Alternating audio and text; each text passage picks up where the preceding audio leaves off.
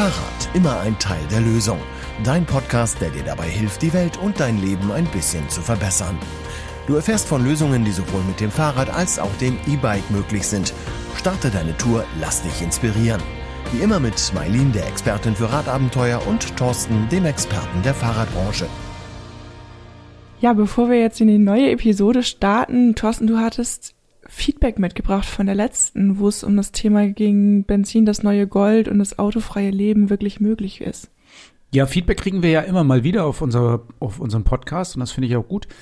Jetzt hatten wir so ein bisschen was per E-Mail und ich habe auch persönlich Feedback gekriegt und ich habe ähm, Anruf sogar gekriegt zur der letzten Episode. Und da ging es tatsächlich ein bisschen äh, konstruktiv darum, dass gesagt wurde, Mensch, du hattest das Interview mit der Familie, die jetzt gar nicht mehr Auto fährt und die hatten dann, also dann war ja im Inter Interview klar, dass ihr darüber geredet habt, wie das denn so ist, das Leben ohne Auto. Und immer wieder hieß es, naja, mein Mann hat ja noch seinen Dienstwagen. Äh, und da kam das Feedback, dann ist es ja gar nicht autofrei.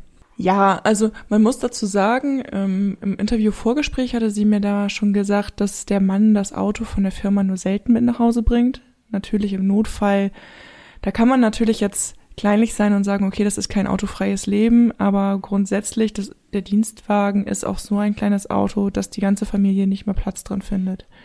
Und ich finde, das, was die da leben, ist schon ein ziemlich großer Schritt in die richtige Richtung. Also man, wir sagen ja auch gar nicht, dass ein autofreies Leben wirklich notwendig ist. Es gibt so viele Sharing-Modelle, wo für jeden, der sagt, okay, ich entscheide mich jetzt dazu, mein Auto zu verkaufen und trotzdem irgendwo die Möglichkeit hat, ähm, sich eins zu leihen. Und so ähnlich empfinde ich das halt bei diesem Interview eben auch. Ja, ich sehe das genauso. Also das ist ja, es geht ja auch nicht um autofrei oder das Auto zu verteufeln. Also ich bin ja froh, wenn es einen Krankenwagen gibt oder eine Polizei oder ähm, ich bin auch froh, wenn der Müllwagen mit dem äh, LKW kommt oder wenn unsere Lieferungen kommen. Das ist ja alles Verkehr, der muss ja sein und der wird auch langfristig wahrscheinlich immer noch über die Infrastrukturen mit dem Auto transportiert werden. Und wenn wir jetzt irgendwie so von autofrei reden, dann ist eigentlich gemeint, äh, auf ein Minimum runterbringen. Ich sehe das so ähnlich wie, du kannst natürlich Vegetarier oder Veganer sein, aber es wäre ja sehr viel geholfen, wenn ganz viele Menschen sich einfach mal über den Fleischkonsum Gedanken machen würden. Und da muss man nicht unbedingt Vegetarier zu werden, sondern einfach mal sehr, sehr bewusst sehr wenig Fleisch essen. Das würde ja auch schon einen vorwärts bringen, genauso wie beim Radfahren auch. Ja, genau. Okay, aber das ist ja super schön, dass wir jetzt mal so ein bisschen von unseren HörerInnen äh, Feedback gekriegt haben. Und das ist eine gute Stelle, um sich einfach mal dafür zu bedanken, wie viele Leute uns zuhören. Das sind ja so irre viele, dass wir jetzt das Ziel ausgegeben haben, 20.000 Hörerinnen wollen wir mit den nächsten Episoden erreichen. Meinst du, das ist realistisch, Merlin? Ey, natürlich, sonst würden wir uns das Ziel doch nicht stecken. ja, Ziele müssen realistisch sein. Das hatten wir auch schon mal in irgendeiner Episode, ne? Genau. Ja. Nein, das ist, das ist möglich und ähm, du hörst unseren Podcast und äh, findest uns gut und wir kriegen das Feedback von dir. Jetzt sag doch noch mal deinen Freundinnen, Freunden Bescheid. Ähm, die sollen uns auch hören. Verteil unseren Podcast weiter. Mach mal Werbung für uns. Wir wollen diese 20.000 jetzt unbedingt erreichen. Jetzt stehen wir kurz davor und jetzt haben wir dich den Ehrgeiz, da anzugreifen. Also bitte hilf uns, verteile uns, verbreite uns weiter, like uns, gib uns Feedback. Ähm, Bewerte uns auf bewerten, Pod bewerten, genau, bewerten wir auch noch, das, genau das. Bewerte uns wo, Marlene? Ähm, bei Apple Podcast. Da am liebsten? Am liebsten. bei Spotify kann man auch bewerten mittlerweile, glaube ich. Ich glaube, ne? da gibt es sowas wie Likes oder sowas. Ja. Also, ähm, gib Gas und wir geben Gas und vielleicht kommen wir ja auf die 20.000. Du wirst es erfahren, wir werden darüber berichten. So, dann kommen wir zu unserem Hauptthema und zwar, ja, in den letzten Episoden ging es immer so ein bisschen darum, dass der Fahrradboom da ist, dass die Radinfrastruktur ausgebaut werden muss und das alles ist ja nun nicht umsonst, sondern kostet ganz schön viel Geld. Mir, mir stellt sich jetzt die Frage, wer soll das eigentlich alles bezahlen? Ich hatte zum Beispiel jetzt einen Artikel gelesen, da ging es darum, dass die Schweiz eine Fahrradvignette einführen möchte und zwar stellen die sich das so vor, dass der Radfahrer oder die Radfahrerin im Jahr pro Fahrrad 20 Franken zahlt, wodurch dann über das Jahr hinweg 100 Millionen Franken zustande kommen sollen. Ähm, stellst du dir das in Deutschland auch so vor oder wie wird das so finanziert? Na, wenn ich das so höre, dann ist das für mich irgendwie so ein rotes Tuch. Das macht es irgendwie kompliziert für mich. Also wie will ich denn die Fahrradfahrer äh, rausfinden und muss jeder sein Fahrrad dann selber anmelden und so. Ich habe noch nicht so richtig die Vorstellung, wie das funktionieren soll. Und in der Schweiz gab es ja viele, viele Jahre eine Vignette für die Fahrräder und dann wurde sie abgeschafft und wenn sie die jetzt wieder einführen wollen, hm, ich weiß es nicht. Ich weiß, dass die FDP-Fraktion in Coburg die Idee hat, ähm, einen Beitrag der Fahrradfahrenden zu kassieren. Aber ich habe das Interview auch im Fernsehen gesehen, wo, also erstmal habe ich mich natürlich mächtig darüber aufgeregt, was für eine blödsinnige Idee. Und ähm, die FDP hat aber einen anderen Gedanken dabei. Die sagt, wenn wir es schaffen, dass wir den Fahrradfahrern 10 oder 20 Euro im Jahr abnehmen für die Nutzung der Infrastruktur, dann kommt die Stadt, dann kommt die Gemeinde, dann kommt die Kommune unter Druck, weil jetzt ja nochmal extra abkassiert wird, also muss auch eine bessere Infrastruktur geschaffen werden. Das kann man so sehen, aber andererseits, ähm, ich weiß nicht, ob die Fahrradfahrenden wirklich noch größere Beiträge leisten müssen für das Gemeinwohl, als sie es jetzt schon tun. Und die Frage ist ja auch, ob die 10 Euro dann auch wirklich in die Kommunen kommen, wo die Radwege denn ähm, gebaut werden oder ob das einfach nur in die Staatskasse fließt. Also ich habe immer wieder auch so gehört, dass sich viele Autofahrenden zum Beispiel beschweren, dass sie die einzigen sind, die für die Infrastruktur bezahlen. Ähm, dass sie so hohe Steuern zahlen, so viel Spritkosten haben und sowieso eigentlich die alleinigen Zahler für die ganze Erneuerung der Infrastruktur sind. Aber ist das wirklich so? Ja, genau da sind wir ja an dem Punkt, wo wir alle einen Trugschluss aufsetzen, also beziehungsweise die allermeisten. Es gibt mittlerweile schon eine, eine größere Zahl an Menschen, die wissen, wie rum das wirklich in Wahrheit ist mit dem Bezahlen und den Steuern. Denn es ist ja so, dass ähm, pro gefahrenen Kilometer die Allgemeinheit für jeden gefahrenen Autokilometer 20 Cent nochmal drauflegt. Also 20 Cent pro Kilometer sind nicht durch Kfz-Steuern, Kraftfahrzeugsteuern oder andere Steuern gedeckt. Das heißt, das legen wir nochmal aus unserem, äh, aus unserem Gemeinschaftsgeld obendrauf. Jeder Einzelne zahlt für, für jeden anderen, der ähm, Auto fährt, pro Kilometer noch was drauf. Das heißt, selbst wenn ich kein Auto fahre oder auch kein Rad fahre, zahle ich quasi dafür, dass eben diejenigen das können.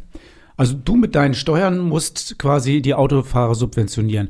Und wenn ich gesagt habe 20 äh, Cent pro Kilometer, ähm, dann gehen wir mal von 20.000 Kilometer im Jahr aus, dann sind das ungefähr 4.000 Euro pro Auto pro Jahr, was der Staat sowieso schon jeden Autofahrer subventioniert. Immer, jedes Jahr. Also schon lange. Und ähm, kein Radfahrender kriegt äh, 4.000 Euro bar auf die Hand, damit er ein Jahr lang Rad fährt. Also schön wär's, glaube ich. Und wie sehen da die Statistiken mit dem Fahrrad aus? Ja, beim Fahrrad ist es so, dass das ja auch ausgerechnet wird, was die dazu beitragen oder was die uns kosten im Gemeinwohl. Und beim Radfahren ist es so, dass die, ähm, die Ersparnisse, also quasi die Erträge, die ein Radfahrer erzielt, im positiven Bereich sind. Also es sind nicht 20 Cent, die die Gemeinschaft zu tragen hat, sondern jeder gefahrene Radkilometer bringt 30 Cent in die Staatskasse rein oder Ersparnis. Und ähm, dann weiß man natürlich, je mehr Leute Rad fahren, umso mehr Geld ist dann jeweils in der kommunalen Kasse oder im Staatshaushalt. Und wenn du das jetzt bedenkst, dann ist es natürlich umso unfairer zu sagen, jetzt müssen die Radfahrenden auch noch dafür Geld bezahlen, dass sie ähm, der, der Gemeinschaft was Gutes tun. Auf jeden Fall. Und wenn wir schon bei unfair sind, ähm, wenn wir mal überlegen, dass ganz viele Menschen auch Fahrrad fahren, weil sie sich eben das Auto gar nicht leisten können. Das heißt, wir erschweren es quasi den Menschen aus den Gehaltsklassen, die sowieso schon an der Armutsgrenze vielleicht leben und nur das Fahrrad haben, um mobil zu sein. Da hast du recht, das Fahrrad trägt natürlich auch immer dazu bei, dass die soziale Gerechtigkeit besser wird. Also Fahrradfahren ist so günstig, dass wirklich die meisten Menschen sich das leisten können. Und wenn du von einer Armutsgrenze sprichst, dann muss man immer die Definition von Armut in Deutschland auch mit berücksichtigen. Das heißt ja nicht, dass die Leute gar kein Geld haben. Also sie haben schon genug Geld, sich ein Fahrrad zu kaufen oder sogar ein E-Bike. Ähm, und dann ähm, ist das Fahrrad das Mittel, um eine sozialere Gerechtigkeit, äh, eine soziale Gerechtigkeit hinzubekommen. Und äh, das sollten wir nicht außer Acht lassen. Also kann man schon sagen, dass das grundsätzliche Ziel eigentlich sein müsste, das Radfahren attraktiver zu machen und nicht noch mehr Hürden aufzustellen. Und da sind wir wieder bei der FDP. Ähm, das ist das, was ich vorhin schon gesagt habe. Diese Hürde aufstellen, also dieses ähm, es kompliziert machen irgendwie, das ist natürlich das, was dann Radfahrende abschreckt. Ähm, Radfahren ist total einfach. Du nimmst dein Fahrrad pumpst vielleicht noch Luft auf, setzt dich drauf und fährst los. Du brauchst keinen Führerschein, du brauchst eigentlich auch sonst nichts und dann kannst du einfach loslegen. Und das ist einfach äh, sehr, sehr gut, um Radfahren die Einstiegshürde niedrig zu halten.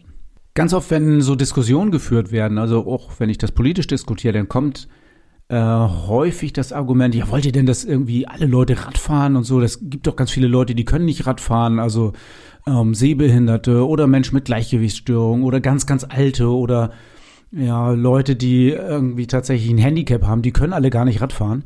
Das stimmt. Es können wirklich nicht alle Menschen in Deutschland Radfahren. Aber ich habe jetzt ein äh, sehr, sehr einleuchtendes Gegenargument gehört. Und zwar, ähm, es können auch nicht alle Leute Auto fahren. Und dann sagst du, ja klar, äh, nicht jeder kann Auto fahren. Äh, sehe ich ja, wie bekloppt manche Leute Auto fahren.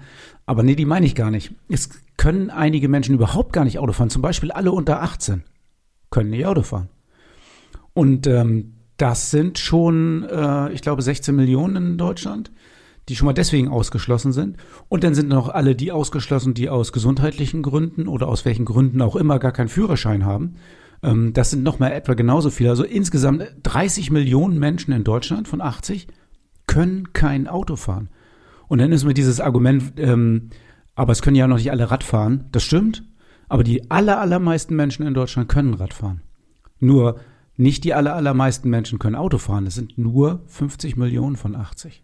Ja, und wenn man die, mal, die Relation sich mal vor Augen hält und dann auf diese Flächenverteilung im Verkehr guckt, dann sieht man auf jeden Fall, dass da auf Nachbesserungsbedarf ist. Ja, die Flächenverteilung ist auch so eine Frage, das hatten wir, glaube ich, schon mal angesprochen im Podcast, ähm, wo es um die Flächengerechtigkeit geht und dass das nicht hinhaut, dass es auch das eine himmelschreiende Ungerechtigkeit ist. Das ist, glaube ich, relativ klar. Aber ich habe auch noch mal die Zahlen rausgesucht, die, die sind für viele Städte sehr, sehr ähnlich, um nicht zu sagen sogar gleich. Was gibt eine Stadt, eine Kommune jeweils an Zuschuss für verschiedene Verkehre aus? Und ich nehme mal beispielhaft ähm, eine Stadt ähm, und da gehen wir von 148 Euro aus, die, ähm, die die Stadt pro Jahr und pro Bürger, also pro Kopf, für den öffentlichen Nahverkehr ausgibt. Das sind 148 Euro.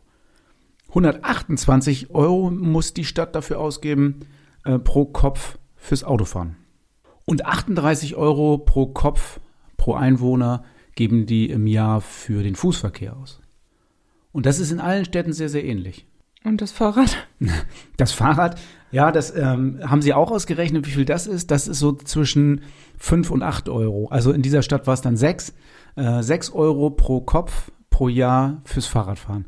Und da merkt man schon, das kann nicht funktionieren. Also wenn, wenn der Radverkehrsanteil bei 10 oder 20 Prozent liegt, dann müsste man auch die Ausgaben auf 10 oder 20 Prozent erhöhen. Und wenn wir das jetzt zusammenzählen und sind da irgendwie bei 400 äh, Euro, ähm, dann müssten irgendwie 40 oder 50 Euro für den Radverkehr ausgegeben werden und nicht 5 oder 6. Das heißt, laut der Rechnung sind 5 bis 8 Euro pro Radfahrer pro Jahr in einer Stadt für der Stadt zu bezahlen oder wird ausgegeben, aber ich soll für meine Vignette mindestens 10 Euro bezahlen? Ja, da merkt man schon, ähm, das passt überhaupt nicht zusammen, aber das macht die Idee der FDP in Coburg ja auch wieder ein bisschen stärker. Die sagen ja, wenn wir 10 Euro hätten pro Kopf, ähm, dann hätten wir ja schon ein bisschen mehr Geld. Also, und dann müssen wir ja auch mehr machen.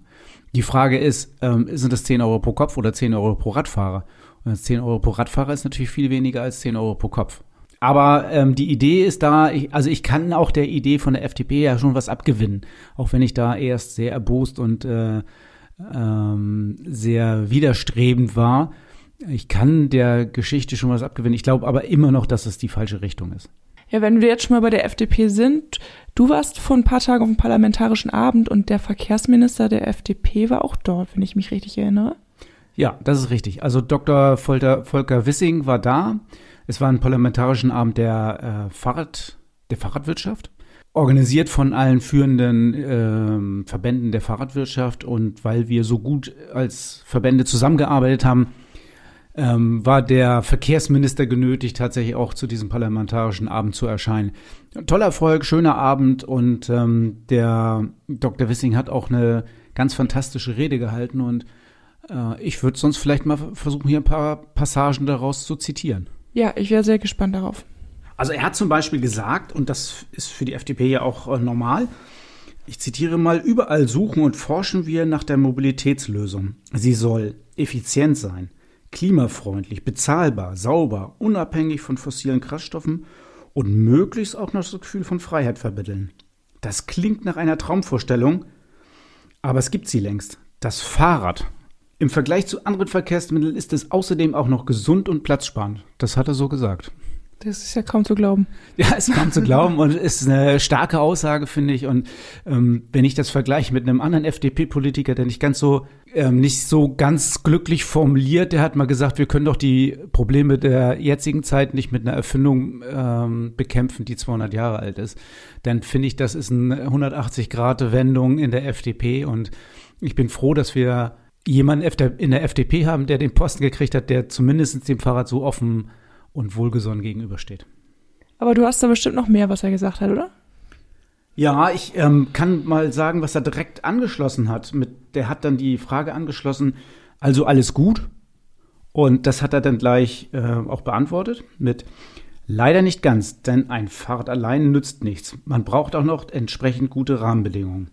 Wenn zum Beispiel Eltern ihre Kinder lieber mit dem Auto zur Schule springen, anstatt sie mit dem Rad fahren zu lassen, dann stimmt doch etwas nicht. Wenn für den Pendler das Fahrrad gar nicht erst in Frage kommt, weil es keine Radwege gibt oder das Rad nicht sicher am Bahnhof abgestellt werden kann, dann stimmt doch etwas nicht. Na, da hat er recht. Da stimmt wohl was nicht. Da stimmt eine Menge nicht. ja, er hat äh, offensichtlich seine Aufgaben schon mal erkannt. Äh, ich bin gespannt, ob es dann auch Lösungen von ihm geben wird. Wie war es denn sonst so? Also wie war die Stimmung und wer war sonst so da außer dem Verkehrsminister?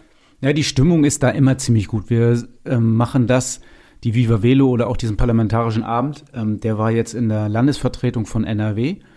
Das ist ein total äh, modernes und schönes Gebäude, groß und die Stimmung ist da immer ziemlich gut. Es gibt tolles Essen, ähm, es gibt was zu trinken und es gibt auch ganz tolle Vorträge.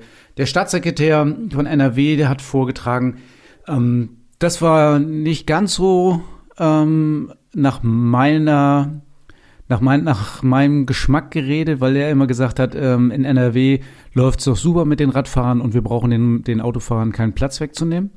Ähm, das zumindest hat Dr. Wissing auch nicht gesagt. Er, ich glaube, der ist sich schon darüber bewusst, dass wenn wir den Radverkehr ausbauen, dass wir woanders was wegnehmen müssen. Ähm, von daher, Stimmung war gut und es war wirklich äh, das Hu ist Hu der Fahrradwirtschaft da. Es waren sehr viele Parlamentarier da, Staatssekretär, ähm, Verkehrsminister, also war, war sehr, sehr gut vertreten und äh, was mich auch besonders gefreut hat, war, das war ähm, der ADFC auch komplett anwesend war. Der gehört ja nicht zur Fahrradwirtschaft dazu, weil er ja eher so ein Verband ist der Fahrradfahrenden, also der Endverbraucher. Aber die waren da, die waren eingeladen und die waren auch total happy und äh, haben gut mitgemacht. Hat mir alles sehr gut gefallen. Ja, es klingt ja fantastisch. Dann hoffen wir mal, dass das Früchte trägt und dass sich da auch demnächst was ändert wenn wir jetzt nochmal zurück zu unserem Hauptthema kommen, ähm, was ist denn jetzt so unser Fazit? Also wer bezahlt denn jetzt diese ganze, diesen ganzen Ausbau der Infrastruktur, beziehungsweise was halten wir von der Vignette? Ja, auch da kann ich nochmal ähm, Volker Wissing zitieren. Er hat gesagt, Geld ist genügend da und es wird auch in Zukunft, in den nächsten Jahren genügend Geld da sein. Es sind sehr, sehr viele Gelder vom Bund, die zur Verfügung gestellt werden. Ich glaube, der größte Knackpunkt liegt jetzt nicht am Geld, sondern liegt daran, dass wir nicht genügend Personal haben, in der Verwaltung, in dem, bei den Planern, ähm, die das umsetzen können. Ich hoffe, das wird jetzt besser. Und ähm, dann ist Geld nicht das Problem. Und Fahrradfahren kompliziert zu machen, dadurch, dass wir von einzelnen Radfahrern Geld abkassieren wollen, ist äh, ein widersinniges äh, Bestreben, glaube ich. Wenn wir zusammenfassen, würde ich mal sagen, dann brauchen wir kein zusätzliches Geld. Davon ist mehr als genug da. Wir müssen in die Umsetzung kommen und wir müssen das einfach halten. Und dann ähm, werden wir auch die Infrastruktur weiter voranbringen. Dann werden wir die Rahmenbedingungen Bedingungen verbessern, so wie äh, Dr. Wissing das möchte. Und ähm, dann kommen wir auch vorwärts, glaube ich. Rad und Tour Inside. Dein Blick hinter die Kulissen des Fahrradgeschäfts in Cuxhaven. After-Work-Beratung. Was soll das sein, Marlene? Was haben wir da uns dabei gedacht und um was geht es? Können wir das den HörerInnen hier nochmal erklären? Aber natürlich. Wir haben festgestellt, dass in der Vergangenheit der Samstag so der beliebteste Tag ist, wo die Beratungstermine sofort ausgebucht waren. Erklären wir dadurch oder erklärt sich allgemein dadurch, denke ich, dass viele Berufstätige ähm, wirklich nur am Samstag Zeit haben. Es ist viel zu tun, wenn du von morgens bis abends auf der Arbeit bist, eventuell im Haushalt noch ein bisschen was zu erledigen hast. Da ist es schon wirklich schwer, noch zwischendurch mal so einen Beratungstermin fürs Traumrad zwischenzuschieben. Und damit da sich jetzt auch keiner irgendwie Gedanken machen muss oder dass das Traumrad da in weiter Ferne sieht, haben wir uns überlegt, genau für diese Leute eben die Afterwork-Beratung anzubieten. Das heißt, jeden Dienstag von 18 bis 21 Uhr sind unsere Verkaufsexperten für euch da und beraten euch.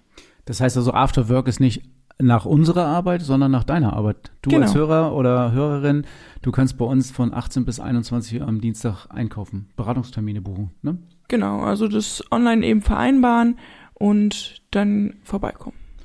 Ja, das haben wir deswegen gemacht, weil unsere Beratungstermine und dieser Kalender oft äh, sehr schnell ausgebucht ist.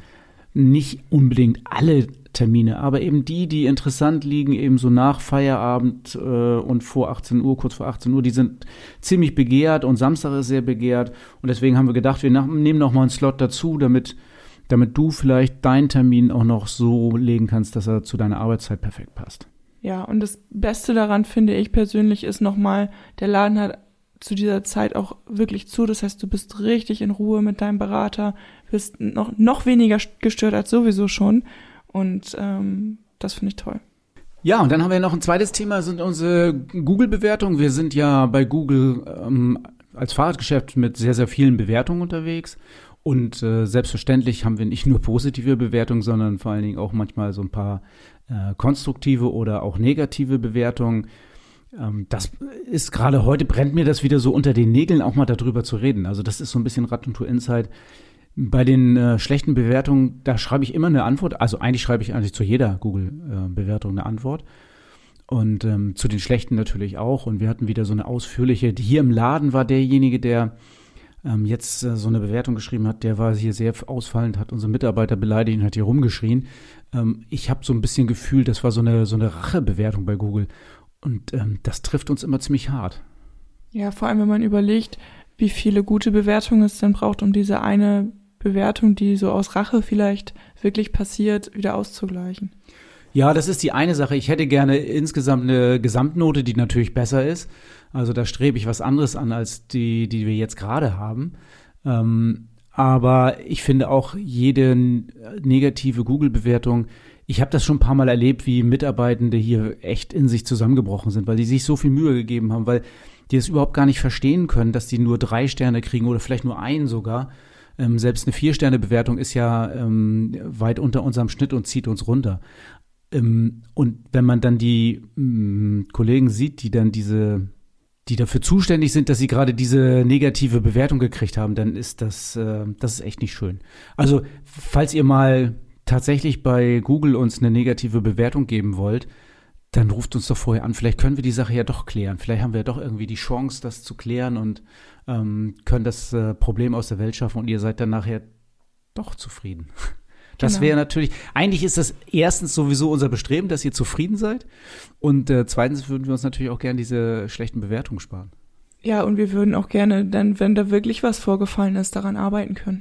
Ja, das machen wir auch, wenn ihr uns bei Google bewertet, aber es ist noch viel besser, das direkt irgendwie bei uns äh, in den Kanal zu bringen. Ähm, schreibt mir, ruft mich an, schreibt an die ähm, Podcast-Adresse oder was auch immer. Ihr habt ganz viele Möglichkeiten, uns äh, eine Bewertung persönlich zu geben und seid euch sicher, die kommt auch an. Auch übrigens, wenn ihr ähm, Podcast hört und zufrieden seid, dann könnt ihr jetzt auch zu Google gehen und mal eine positive Bewertung schreiben. da freuen wir uns natürlich tierisch drüber und könnten eventuell diesen kleinen Fauxpas mal wieder ausgleichen. Genau. Also Google-Bewertung auch gerne, nicht nur Podcast, sondern geht mal zu Google. Und wir freuen uns tierisch, wenn ihr äh, was Nettes für uns da reinschreibt. 66 Kilometer Fahrspaß, der Podcast Tourentipp. Marlene, du hast eine Tour gemacht, du bist zur Arbeit gefahren, aber ein bisschen weiter diesmal, ne? Genau, ich hatte ähm, eine Tagung auf Sylt und bin da mit dem Rad hingeweht, also eher, naja, hingeweht ist vielleicht ein bisschen zu viel gesagt, aber ich ähm, hatte ein bisschen Gegenwind, bin mit dem Rad gestartet in Cuxhaven und bin nach Sylt gefahren und die 66 Kilometer, die ich euch aus dieser Strecke empfehlen woll wollen würde, ähm, geht von Glückstadt bis nach Heide. Von Glückstadt bis nach Heide. Bin ich schon öfter gefahren. Ja, ich wollte gerade sagen, du warst ja auch hin und wieder mal auf Sylt und bist da mit dem Rad hingefahren. Ja, auch in Heide habe ich ja manchmal was zu tun. Da fahre ich auch oft mit dem Rad hin dann.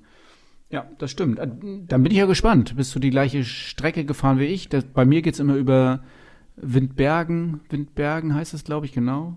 Und über ähm, und über? Über Meldorf, genau das wollte ich sagen. Über Meldorf fahre ich immer. Ja, von Glückstadt ging es für mich Richtung Brunsbüttel beim Elbe, äh, auf dem Elberadweg lang. Und da waren ganz viele schöne Rastmöglichkeiten, die auch eine Steckdose geboten haben, falls man mal irgendwie die Akkus nachtanken möchte. Und grundsätzlich konnte man richtig nah am Wasser langfahren, hat viele Schafe gesehen, schönen Leuchtturm. Hat mir wirklich sehr gefallen da die Strecke. Und von Brunsbüttel bin ich dann hochgefahren nach Mich St. Michaelisdon. Ah, nach St. Michaelisdon, da bist du die Richtung gefahren. Okay, durch Brunsbüttel durch finde ich immer nicht so schön. Hast du eine schöne Strecke gefunden? Ja, ich bin nicht direkt da durchgefahren, sondern ich glaube eher so ein bisschen dran vorbei. Wobei ich äh, dann in Brunsbüttel bei so einer Fähre auf einmal noch war, die ich überhaupt nicht einkalkuliert habe. Da das ist die Kanalfähre. Ja, genau. Da stand ja. ich vor und habe gedacht, äh, noch eine Fähre? Ja, ja, Kanalfähre geht natürlich immer. Dann bist du aber schon mal rüber und dann ist doch alles gut. Ja, genau. Wenn man die Strecke fährt, also ich kenne ein paar Leute, die gefahren sind und alle kommen ähm, bei diesem Pavillon vorbei, wo die Schlacht von Hemmingstedt nachgestellt ist. Warst du da auch? Da war ich auch, ja. Das fand ich auch sehr, also da habe ich tatsächlich auch mal eine Pause gemacht und habe mir das da alles angeguckt und ähm, fand ich wirklich sehr interessant und auch ich, ich bin ja immer so ein Mensch, ich mag ja so Gebäude und ähm, ich fand das ganz, ganz urig eigentlich auch so dargestellt. Ja, das muss man vielleicht ein bisschen erklären. Da ist die Schlacht von Hemmingstedt so auch als äh, Relief mit Figuren. Ich hatte meine mal Zinnsoldaten, nee, das sind so ein bisschen äh, realistischere Figuren sogar noch nachgestellt, wie die denn da auf diesem Knüppeldamm ähm, gegeneinander marschiert sind und links und rechts ist das Moor oder Wasser und sowas. Also sehr imposant und ähm, die Schlacht ist da komplett äh, erklärt und dargestellt.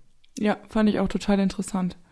Und Hemmingstedt ist ja auch noch gleichzeitig dann die Raffinerie, ne? Das, da musst du ja auch dran vorbeigekommen, an der Ölraffinerie? Wenn ich gewusst hätte, wie sie aussieht, bestimmt. Naja, das Riesengebäude, wo überall Flammen oben brennen. Ja, denn ja. Okay, hast du auch gesehen. Wie ging es denn weiter?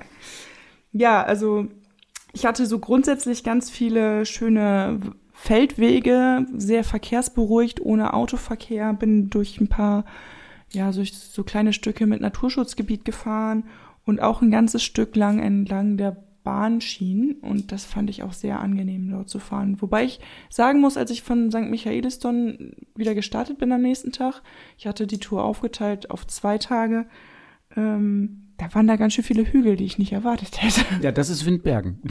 Ja. Das sind auf einmal so Hügel, ähm, die äh, erwartet man nicht, das stimmt, hast du recht. Und die dann in Kombination mit Gegenwind waren ganz herrlich. Ja, das äh, kann ich mir vorstellen. Ja, aber wie gesagt, grundsätzlich eine total tolle Tour. Landschaftlich so sehr ähnlich zu Cuxhaven fand ich, aber dennoch wirklich angenehm zu fahren. Ja, wenn du jetzt die Strecke nachfahren möchtest, findest du wie immer auf Komoot in unserer Collection 66 Kilometer Fahrspaß. Schau da einfach vorbei, fahr die Strecke nach und gib uns Feedback, wie du sie fandst.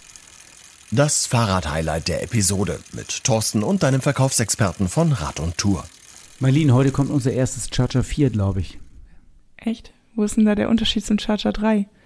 Ja, Charger 3 oder Charger 3 Mixte, ähm, eigentlich unser, eins unserer beliebtesten, meistverkauften Fahrräder läuft so langsam aus. Also der, der große Unterschied ist, Charger 4 wird es in Zukunft geben und äh, Charger 3 wird es in Zukunft nicht mehr geben. Okay, und was gibt es da für Neuigkeiten beim Charger 4? Das Charger 4 hat einen größeren Akku. Das Charger 4 kommt mit dem 750 Wattstunden Akku von Bosch und dem Smart-System. Was kann ich mir denn unter dem Smart-System vorstellen? Das Smart-System ist im Prinzip die nächste Stufe der Entwicklung der Konnektivität bei Bosch. Äh, ich würde jetzt nicht unbedingt im Podcast so tief darauf eingehen. Wir können hier mal einen schönen äh, Link machen zu dem, zur Erklärung von Bosch, zum Smart-System. Ähm, da ist eine ganze Menge möglich. Guckt euch das Video an, äh, vertieft euch da mal. Aber das ist tatsächlich der große Unterschied. Und es gibt natürlich noch einen, ähm, das Charger 4 gibt es zumindest im Augenblick nicht als äh, HS-Modell, also als S-Pedelec. Okay, das heißt, wenn ich noch einen Charger als S-Pedelec haben möchte, dann sollte ich mir schleunigst noch das Charger 3 HS holen, bevor es nicht mehr da ist? Ja, das wäre zum Beispiel eine Maßnahme. Wir haben natürlich auch noch andere Alternativen, so ist das ja nicht. Aber wie gesagt, das Charger oder das Charger GT bei uns, äh, die GT-Varianten, sind extrem beliebt gewesen. Und ähm, so langsam die ersten Modelle, die ersten Rahmengrößen, die ersten Farben sind ausverkauft. Und ähm, ich glaube, das reicht noch bis Ende des Jahres in einigen Rahmenformen und Farben. Aber alles ist nicht mehr zu kriegen. Du hast jetzt gesagt, das Charger ist immer ein sehr beliebtes Fahrrad bei uns. Für was für Kunden ist denn dieses Charger genau geeignet? Also welche Zielgruppe spricht das an? Na, das ist das Schöne am Charger, das spricht quasi jeden an. Also das ist ein total klasse Pendlerrad, mit dem ich sehr, sehr zuverlässig, sehr sicher, gerade mit den KD-Varianten, mit den etwas breiteren Reifen, kann ich sehr sicher fahren. Ich kann Feldwege fahren, ich kann Kopfsteinpflaster fahren. Ich bin auf glattem Asphalt schnell und komfortabel unterwegs. Ich habe ähm, gerade beim Charger 4 jetzt mit 750 Wattstunden ähm, einen sehr großen Akku, mit dem ich lange pendeln kann. Ähm, ich habe äh, immer die Möglichkeit, das Fahrrad mit Riemen zu wählen, eben auch sehr wartungsarm. Und das macht das Fahrrad so beliebt für Radreisen, für Pendler, für Freizeit. Und wenn ich das schon so aufzähle, dann merkt man schon, okay, das kann fast jedem gefallen und passen. Und dementsprechend ist das eben auch so beliebt, das Rad. Ah, okay. Also das trifft für das Dreier genauso zu wie für das Vierer, nehme ich an. Also das Vierer kommt jetzt ja. Ähm, aber das passt für jeden. Ja, also wenn du jetzt sagst, das könnte auch mein passendes Rad sein, dann geh doch einfach mal bei uns auf die Homepage, mach einen Beratungstermin und dann kannst du auch direkt mit einer Probefahrt starten. Und vor allen Dingen können wir auch noch auf deine persönlichen Fragen eingehen, wenn du die genauen, feinen Unterschiede zwischen drei und vier noch wissen möchtest. Und das erwartet dich beim nächsten Mal bei Fahrrad immer ein Teil der Lösung. So, beim nächsten Mal erfährst du, ob wir jetzt schon 20.000 Hörer haben. Ich bin sehr gespannt. Du kannst es auch sein.